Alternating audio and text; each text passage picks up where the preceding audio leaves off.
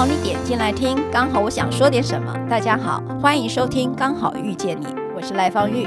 每集我将为您带来轻松、舒心跟专业的多元角度，我们一起来聊天吧。今天青荣说这个题目他一定要做推翻哦，因为我们呃小编给了一个题目叫做“爱自己”，然后他说什么叫做爱自己呢？在这个录音之前，他就先问了小编：“你为什么要问我？为什么是设定给我的？为什么要设定给你？”然后他非常介意。其实他早在我们定这个题目的时候，就一直问我说：“你问一下小编，为什么要把这个题目送给他？你为什么不拿这个题目去问 Eric 或者问晨晨之类的？为什么要特地来问我？”许常德啊，问阿德，对啊，为什么爱自己？对呀、啊。后来他又用了一个蛮好玩的，他说：“因为青蓉姐是用左大脑驱使他的右大脑。”他说：“天哪，你根本就是 Eric 传人 的女版，我都听不懂女版的 Eric。”爱自己这个词，其实在这世代里头，呃，还蛮常用这个词的哦。对，那其实还有各种的广告。对，呃，我记得德国的一位观察家讲，再也没有比这个世代更讨论爱自己这件事情了。嗯嗯、好，所以他说这是一个爱自己的世代，嗯、所以呢，就拿来聊这个到底要怎么爱自己。我就跟方玉说，如果要我聊这个议题呢，我会先推翻这三个字。嗯，为什么？但我觉得值得聊，是因为这个字眼，这个驱动的动词，不管是很多人的心里头，或者很多的商业广告，很常出现。嗯，但我个人不存在这个字哦，因为你本来就爱自己，我不用拿出来讲。我我比较喜欢它。改一个字叫做自己、哦、啊，做自己，而不是爱自己。嗯，因为爱自己这个字的背后好像有一个 OS 是没说出来的，就是因为我付出了过多，嗯、以至于我亏欠了我自己，嗯、所以我需要爱自己。嗯，好，所以我觉得很多人在不管是母亲节叫大家对妈妈要好一点，或者鼓励妈妈去买一点东西，就说啊。你为你家人付出这么多，你要懂得爱自己，嗯、好，或者我们鼓励很多的太太们啊，哦要去上什么课程啊，就说啊，你为你的家人付出这么多，然后呢，你都没有了你自己，所以你要爱自己。所以你在爱自己的背后，其实意味着你有一个前提事实，就是你现在正不爱自己，所以才要被提醒你爱自己。你会觉得是这样？就是我刚刚讲的，你所谓的爱自己，为什么会有这个动词出来是？呃，你的背后有一种感觉，是我付出的太多，我被亏欠了，哦、所以我要去爱自己。如果你一直在做你自己，嗯、就算你是在为别人付出。嗯，你其实不需要补偿啊，你也不需要对方为你做什么。嗯，好，比如说我刚刚来的时候，我今天想说啊，方玉今天告诉我他的行程非常的满，所以我呢就去全家便利商店 捞了两包他喜欢的零食，然后去买面包，顺便给他带了一个三明治。我想说他待会一定很累，是，但是我做这些事情，我没有想过方玉应该回馈我什么，因为你自己觉得做这件事情就我是愉快的，是愉快的，你本来就是做自己想做的事，对吧？所以讲爱自己，还不如说是做自己。然后为什么？会有这个词出现哦，我有点觉得是因为我们很习惯哈，尤其是很多的女性，嗯、我们很习惯投射在我们自己在社会当中的某一个角色或某一个关系，我们要做到什么程度？如果套用之前方玉在节目里面也访问过的过度努力，我我觉得其实也有。就是说我们单方向的投射认为，比如说啊，好妈妈，哎呀，有了孩子，早上起来要为他做早餐，嗯，然后呢，哎呀，老公辛苦，所以呢，你应该回家做晚餐，嗯，然后呢，还有公公婆婆，所以你过年过节要办个哦，这个什么团圆趴，你自己对你所身上赋予的很多角色，嗯，这些都是你进入社会关系以后。不断的跟不同的人产生的关系，所以然后你就要求你自己在每一个关系都要做到什么成绩？嗯，你有一个你自己想要投射的，而且要做到几分？是。可是有没有问过，那是不是你想要的？嗯，我有一个朋友，每一次除夕要做三十几道菜，这是他对他的自我要求啊，或者是说，哎呀，我怎么好意思先离开呢？我一定要守满这大年初一到初五啊，然后做一个好媳妇的角色啊什么的，因为你有很多的这样的自我要求。所以你你一直在做，一直在做，嗯，可是会发现一种状况，而且很多人有这个状况，就是你这个老公啊，然后嫌个老奴啊，为什么？嗯、因为那是你单方面投射的，你的角色要做到九十八分、九十九分，那个才符合你自己心中对自己的需求。就像学生觉得我一定要考第一名是一样的，做一个别人认为你应该要做到的事情。而这个别人你已经内化成自己的标准了，所以你正在过度努力，而忽略了自己的需求。而且它很常发生的状况是，你做的很用力哦，但别人没有感觉哦。或者是觉得有压力哦，嗯嗯，所以你有没有发现，我们在传统的女性里面，或者现在还有很多女性脑子里有这个根，是觉得说，哦，我一定要做到怎么样啊？可是为什么就我这么做都是为你好啊？我早餐做这么多，可是孩子那天刚好就想吃麦当劳啊，嗯，妈妈就会很生气啊，嗯嗯，我早餐我自己亲自煎的蛋，对吧？啊，都是营养的，然后给老公带来便当，哇，都是五色餐啊，多营养，你为什么就不要吃？嗯，可是你要知道哦，你单方这样对一个人好，嗯，没有给他喘息的空间，到一个程度是压力，嗯，可是我们却还自我美化说，我都是为了大家好啊，嗯，我都是为你好，所以就开始产生什么以爱为名的情绪勒索，Yeah. 然后接下来这个呃不平衡跟恐惧就产生，然后接下来就哦，我要爱自己，因为我对你们这么好也没用啊，你们都没有人感激我啊，所以我要爱自己。所以听懂你的意思是这样说好了，就是说当我们在谈一个爱自己的时候，你不妨去问，为什么他对你是一个题目？对不对？嗯、对，你为什么会在这个此时此刻的时候，你去想到说我应该要爱自己？那个背后一定投射了一些状态，就是你觉得你有很多的牺牲奉献，并没有被大家看见，甚至并没有回馈。对，那你觉得这好委屈哦，所以我应该要爱自己。所以讲爱自己的背后，你可能要先问这个题目怎么来到你眼前？是表示是其实你并没有去思考到，其实你都在做你自己本来就想做的。事情，嗯，你反而认为说你是牺牲奉献，然后反而认为别人应该要反馈给你什么，嗯、可是实际上并不是这样的，应该去意识到你正在做你自己想做的事情。嗯、当你讲爱自己的时候，也意味着你在这里头有一些想要勒索别人的可能性，有一个可能认为自己委屈了，嗯，所以有很多很多的你现在正在以为中的事情，这个状况应该只是提醒你，你为什么此时此刻必须要说你要爱自己？我是因为被命了这个题，所以我才来想这个题，是因为我就没有发生过这三个字，OK，然后我就开始在想，哎，为什么我会需要特别提醒我自己爱自己呢？嗯。啊，比如说我为朋友做的事情，为家人做的事情，我不管做什么了哈，嗯，我都觉得说，哎，这就是我喜欢的啊，嗯，好，我想要这么做，可是因为我必须要留一个空间给对方是，是那我这么做是不是真的都他喜欢的？比如说，那我就喜欢吃豪华餐厅，可是方玉就喜欢吃小吃，我，如果我就认为说，可是我这种餐厅比较好啊，它食材比较好啊，比较健康啊，那我这是为了你好啊，哈，嗯，那方玉可能也不会舒服。啊！但是我还是可以请你这么吃，嗯，那我就要把那个空间留出来，就是让方玉否决掉这个决定的空间。那我们两个就会站在一个同理的、平等的沟通的空间跟相处的关系里面。我蛮喜欢青荣讲这一段的是，德国这一位观察家呢，其实在讲这是一个爱无能的时代。当我们在讨论一个爱自己的时候，其实意味着这个时代过度的强调爱自己，其实会产生跟关系的脆弱，也就是爱无能的时代，也就是说，你爱别人会变成是一个困难的事情，嗯。啊、呃，建立亲密关系也会是一个困难的事情，嗯，所以刚才青荣倒是给我的一个提醒，就是指说，所谓的你在爱自己或做自己的时候，其实你有没有能力去跟别人建立一个平等跟同理的关系，嗯，而不是用自己的想象，因为你要做自己，就是只要我喜欢，有什么不可以？这讲了几百年的广告词，到现在好像把它转换成一个爱自己，似乎会变成是一个很大的一个误解。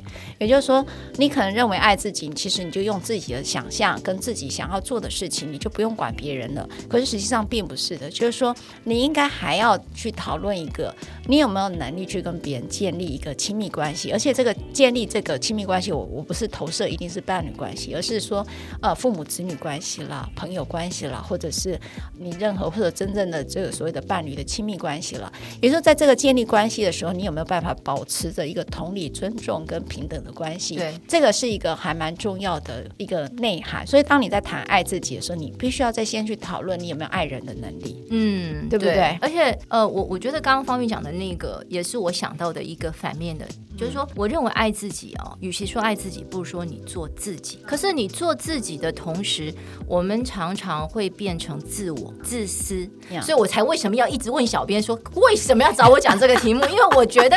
这个如果今天找一个找赖方玉被误会了，感觉找赖方玉来讲爱自己，很容易就被污名化，就说赖方玉其实哦，呃，另外有一个旁边有一个那个圈圈夸起来的，就是说这个人其实很自私，然后很自我，啊、然后他都只爱他自己，然后他都不在乎别人。啊、我觉得会有一个这样子的呃想象在那里.所以我才会说为什么要找我？但其实。我觉得比较合适的是做自己。那你做自己的方法是什么？对，就是你要关照自己的心嘛。哈、嗯，我们上次有聊到自视其心嘛，因为有爱自己就有别人嘛，有自己就有别人，嗯、所以这个爱自己这句话通常是发生在关系里面。对，不管是跟父母或者是跟伴侣啊、嗯、朋友之间的关系，你常常都会有这句话会出现。那当有别人的时候，你要怎么做自己？嗯，可是又不会让别人觉得自私。嗯哼，那这里面的界限当然很难拿捏，嗯、可是他还是有第一步骤是要做自己。那怎么做自己？其实我觉得诚实很重要。我举一个例子，前两年刚好有一个机会，我朋友要去冰岛，可是呢，大家能出去玩的时候是过年。前两年哦，疫情前哦，疫情前，对，我强调一下。好，过年前，那就会卡到过年时间喽。可是因为我当时就很想去，是因为冰岛是一个需要开车的地方，嗯啊，它不是像去欧洲啊，你可以这就是有很多大众交通系统。冰岛是一个很辽阔的地方，然后它只有开车能够玩。嗯，那刚好我朋友是一对夫妻，他们先生要开车，我就想这可能是唯一的一次机会吧。我不太可能自己再去，那我知道我身边朋友也不会去，然后我也不打算参加团去，所以对我来说这就是一个很难得的机会。但我就面对了一个另外一个冲突，我去就是做我自己，对不对？嗯，因为我很想去。对。可是我另外一个冲突是什么？父母亲在家啊，哦、他们过年希望团圆，当然会有挣扎。但是我后来选择了去，去之前先跟我爸打一个电话，嗯，呃，就跟他说我要去做这个，但是呢，嗯、我会在回来之后的什么时候回去陪你们。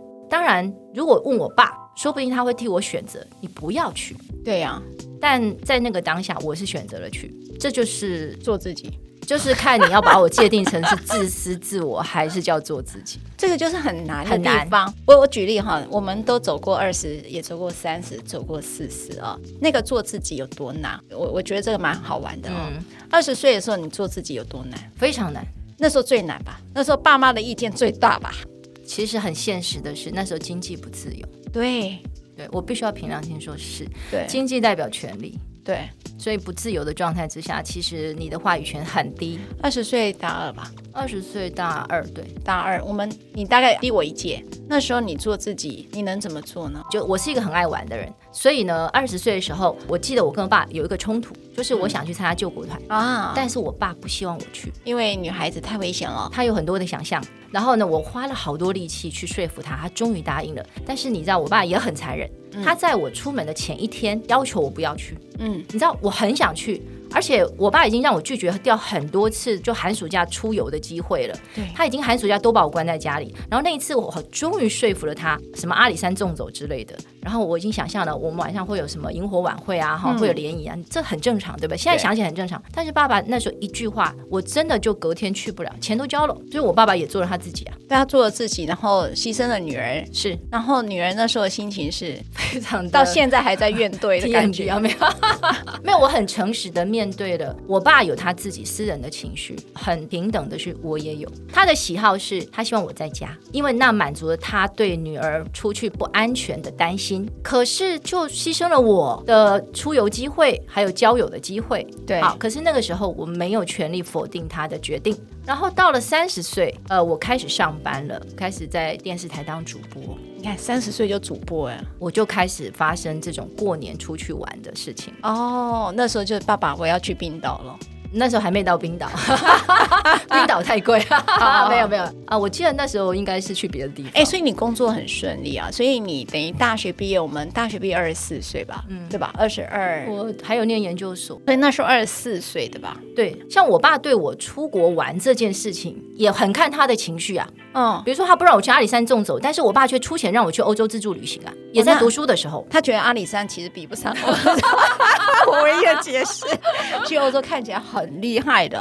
呃，对，对不对？对。那时候尤其你那时候二十四岁，因为我爸爸做生意的关系，他、哦、呃很年轻就去欧洲了，所以他不能想象阿里山纵走有什么有趣，但他觉得去欧洲还不错，因为他觉得阿里山都是野人嘛，没有应该说是有男生会去联谊。哦，联谊。对，但是跟欧洲人联谊都没关系，因为那时候是老师带我们去研究生去做研究，我就非得要一直讲你这个事。不过我想讲的是说，呃，我觉得从不同的角度看，在人跟人之间的关系都有角力啊，再亲密都有角力。对，你能够体谅或者能理解，不管是担心也好，或者是不开心也好，不管是什么，他有他的想法，你必须要尊重。嗯，可是他也要尊重我的想法。明白，明白。对，这是我的态度了。所以做自己，在这个呃三十岁的时候的你，坦白讲有点愧疚，但还是做了。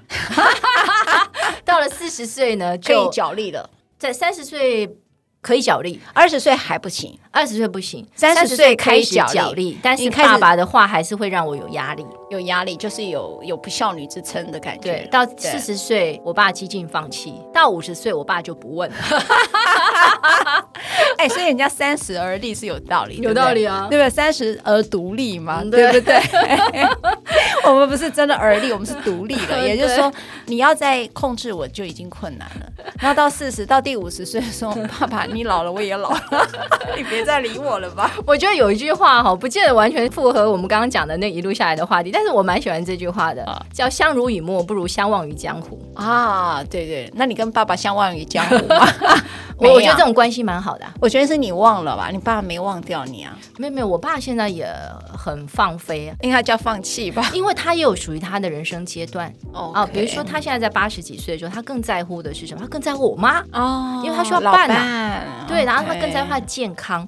哎呦，小孩都这么大了，他这么经过一二十年的训练下来，他也习惯了这小孩就是怎样了，嗯嗯，他也就懒得问。可是我在这个过程里面，其实过了三十而立，我开始观察人跟人之间的关系，比较会脱离呃我们表面上的称呼，比如说父母、子女、伴侣、夫妻或者是什么之类的。啊，我就觉得我有一个比较像出世嘛，我觉得我们彼此之间都只是各自的一个灵魂来到这个世间。我的父母亲是呃让我来到这个世间的一个平台，你要重新去体会，心里去体会的那种父母子女的关系，那他不需要每一家都一样。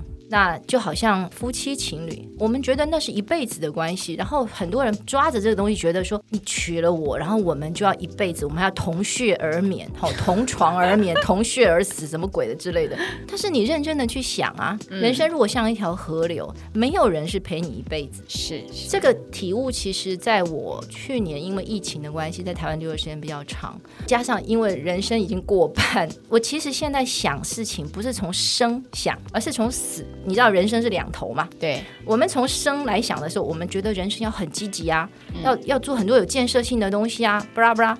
可是因为我已经过半，我要思考的是什么？我的工作力还有几年？而且我其实越来越离那个终点很近了。嗯，那我就去签了病主法，就是说我决定在我人生最后那段期间怎么做决定，不管是我的医疗或者甚至不急救这些东西。那我因为去做了那个决定，还去做了公证，因为那个东西是可以登记到健保卡的。那个过程里面，让我去思考死亡之必要性，嗯、而且它终将到来，而且也不会很久。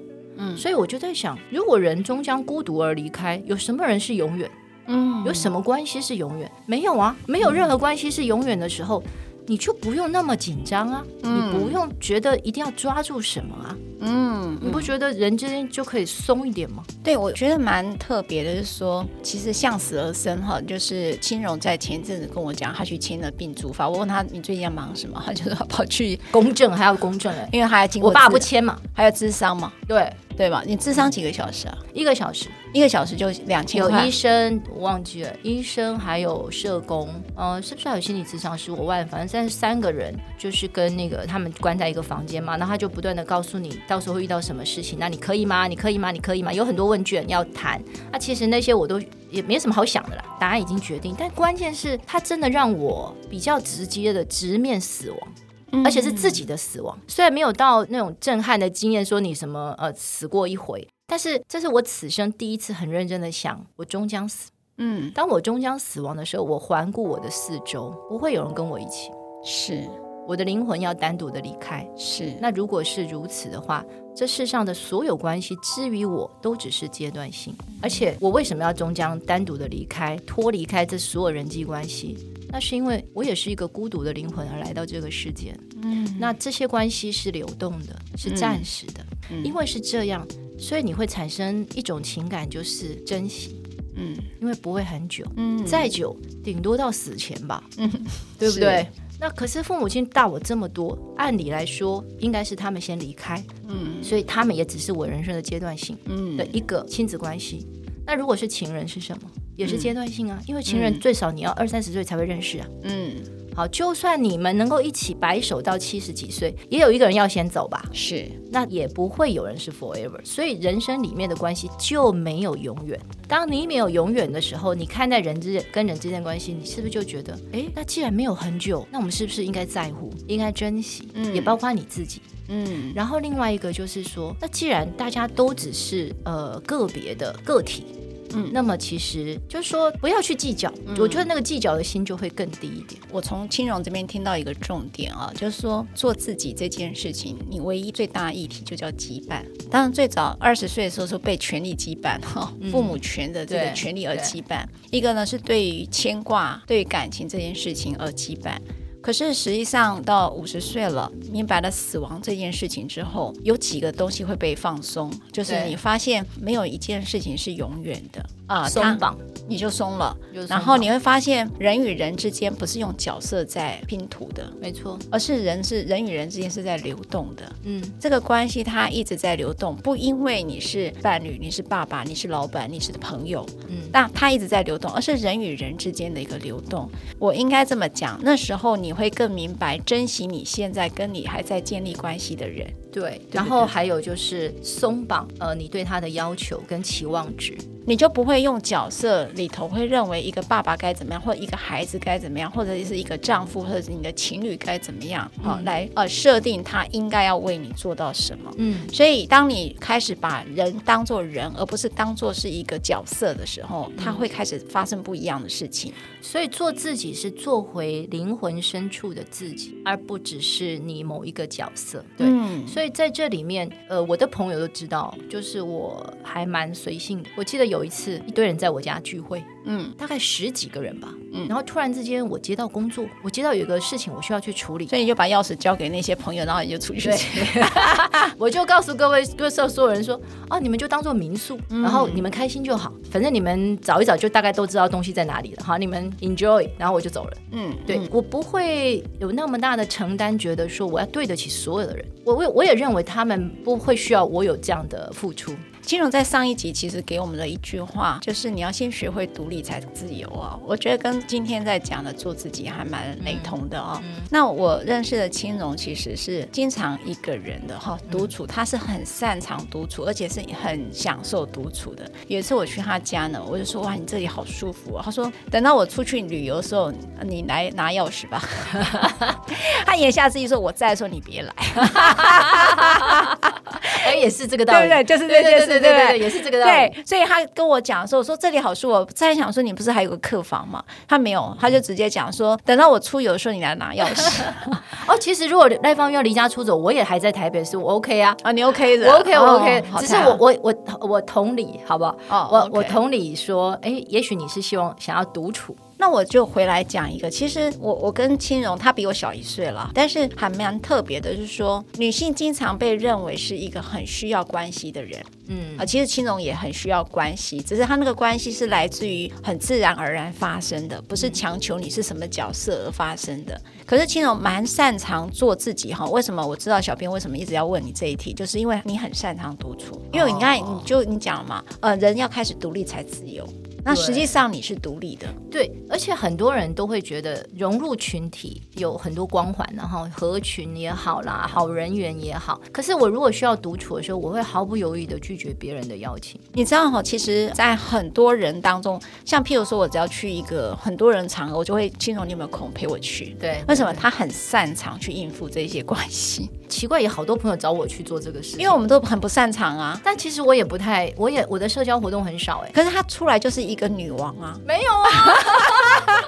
你知道吗？他一出来就那个气场，我是一个主持人，你知道吗？那个气场就上来。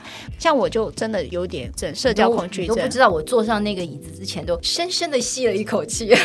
没有了，那我我就觉得你调试的很好，就是独处也可以，社交很多人你也可以。其实我拒绝掉很多很多的邀约，我给自己很多独处的时间。嗯，所以可能这样才有力气去真的需要用得到的时候。哎，亲爱的，我问你，很多人的独处是寂寞的，哦，你为什么不寂寞？很多人没有伴侣关系，或者是没有一个家人在旁边的时候，都会觉得特别寂寞。可是你没有哦，你是享受哦。为什么？哎、嗯，你们又问了一个我没有想过的问题。我不知道哎，你寂寞吗？你一个人的时候，有时候会那个寂寞感会跑上来，所以我蛮依赖依附关系这个事情的。所以你会发现，我一直会跟家人关系就很紧密。那个紧密就是，即便品质不一定很好，你也 你也需要他，你知道吗？OK，就是那个关系品质不一定好，但是你也非常的希望依赖这个关系啊。那个就是呃，你在逃避一个寂寞感。可是我觉得你很特别的是，你在你身上，我很少听到你讲寂寞。对，即便过年，呃，好像是大家的团圆，或者是即便是深夜，好像要共赏明月的时候，旁边应该要就有是就有那个人嘛，就是有那个。男人或者什么女人都 OK 啦，我很多时候是没有的。对，但是你都没有，你都是一个人在看月亮。对对对，因为他家就是看那个月亮特别亮。那时候我就很特别觉得，青荣你在这里怎么没有寂寞感？而且它旁边有那个捷运，捷是吧？承载的这些捷运的人都是赶赴回家的人。那、哦、我没有那么伤感，他没有哦，是我就开始这个画面感就跑出来。那你如何在一个每个人都奔向自己的家，然后走向另外一个灯火，有个家人，然后热乎乎的饭，呃，有人帮你先准备好，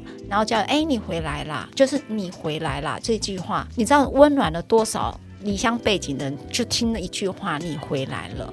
可是我觉得青龙从来没有在英烈那一句话，哎，你回来了，嗯，你没有哎，从来没有，在他生命当中，他觉得这不是一个题目，然后他也没有觉得独处会让他带来孤寂感。呃，我觉得是因为有可能是因为我很喜欢我自己，是不是？你不是爱自己，你还问小编为什么做这题给你？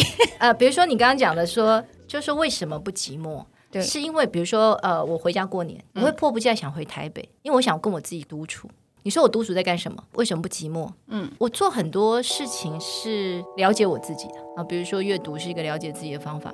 学算命也是一个了解自己的方法，学做菜也是一个，哎，你就发现你自己有很多新的技能啊。就是我认为你们现在看到的我是一个我，对不对？嗯。可是可能我的心里头还有另外一个我，然后我其实没有完全了解我自己。从我出生到现在五十多年嘛，我还在了解我自己。我其实知不完全知道我是一个什么样的人。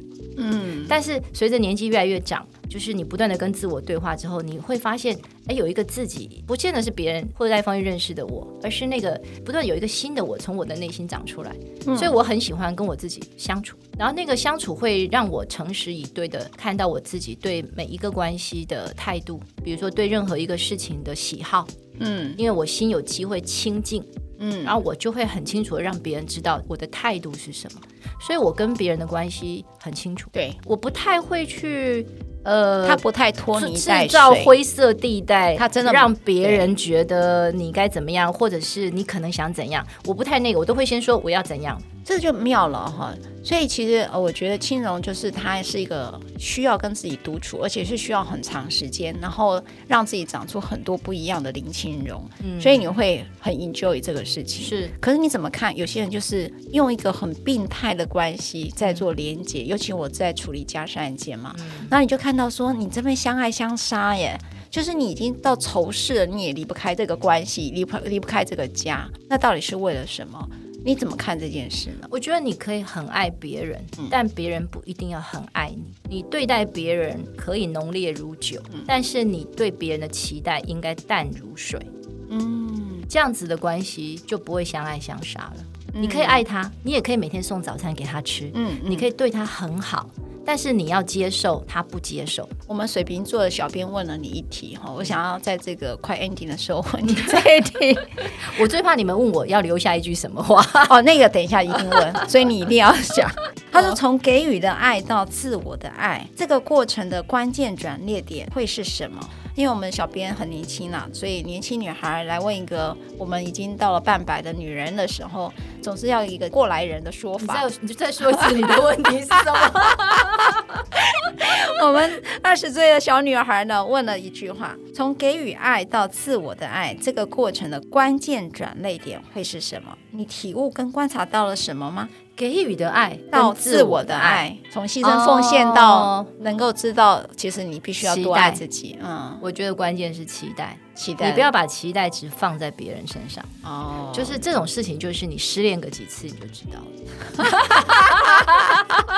你就知道你你期待越深，你真的应该期待的是你自己。不应该期待别人，对不对？对，所以当然还是可以回应到说，虽然我不太赞成这三个字，但其实当你把那个期待值放到你自己身上的时候，你完全有权利跟能力去决定你要怎么样对待你自己的时候，到时候就不管你是要爱自己，还是要做自己，还是要放纵自己，你都可以。我我真的觉得人生你真的能决定的哈，如果你自己这一方寸土你能决定，就已经谢天谢地了。不觉得吗？是我们捆绑在太多关系里面，然后我们对别人有太多期望值，以至于别人相对对你有很高的期望值啊。嗯，那我们在这不断的拉扯的过程当中，所有的个体都不完全独立啊。嗯，尤其在、嗯、我觉得在东方台湾的社会尤其如此，就社会群体关系、家庭关系非常紧密的人，很多时候那个人跟人之间已经都泯灭了那个尊重。对，你没有了那个界限了之后，你怎么做自己？嗯，你怎么爱自己？你怎么爱别人？因为你自己没有得到充充分的尊重跟爱的时候，你同样会去勒索别人。是因为你觉得不舒服啊，是，所以你的负面情绪往哪里发泄？就往你觉得你最爱的那个人。所以我做一个整理哦，你觉得做自己有几个前提？第一个，当然在小时候你可能会是一个跟权力的捆绑；第二个就是情感的羁绊。那如果在这两件事上你可以松绑的时候，其实你开始渐渐就可能可以做自己了。嗯、那第三个就是不要有期待，不要期待别人，过多期待别人越低越好。期待值越低越好。对，然后第四个，你把所有的时间专注在自己，跟自己独处，而且成长自己，成长自己。对，然后这个成长自己的过程当中，都是一个独处的经验。所以方玉了解我啊，我就各种奇怪的兴趣都不持久，但是一直在换。我跟你讲是真的，所以很耗时间的，你知道吗？今天学钢琴要花一点时间啊，学一阵子觉得怎么学不下去，要去学做菜，反正就是很多新的事情可以学。他很特别，他还学音控，音控还有剪辑，然后又去学英文，然后又学紫薇。我跟你讲，反正什么他都学，他其实很忙。就光独处就已经够忙了，还有很多有的没有的书啊、连续剧啊、巴拉剧要看。哦，对对对对，那个书跟那个剧我一定都要问他的。对对对，这真的是我们很广泛的一个啊培养的独立的嗜好，一个人的嗜好。还有做菜也要花很多时间。对对对，所以有时候呃，培养一个人的独处的娱乐也是一件很重要的事。我们大部分都把时间花在哎呀，我要跟赖芳宇去做什么？对。对，对，就但是你一定要有能力退回到，如果只有你一个人的时候，你要做什么？所以最后一句哦，送给不停在爱中摸索跟学习的人。呃，我们上次讲庄子是自视其心，对，其实后面还有一句叫用心若镜。我其实觉得小兵刚刚讲的转折，嗯、我觉得我对自己最大的转折就是诚实面对自己。嗯，那诚实面对自己，就能够清楚别人，洞悉别人。嗯嗯，当你彼此之间的心都清楚了，那就灵台清明，一切事情就好办喽。嗯，自视其心嘛，然后用心若镜，用心若镜，我们两题加在一起就是这八个字。我觉得还有一句也可以送给大家：好，人跟人之间的关系，各自安好就好了。这句话，就算在同一个屋檐下，各自安好。好，谢谢青蓉，谢谢方玉，拜拜。谢谢小编出一个这么难的题目给我。你知道五十岁要被人家二十岁挑战不太容易，那我觉得蛮有趣的，很有趣哦。OK，拜拜。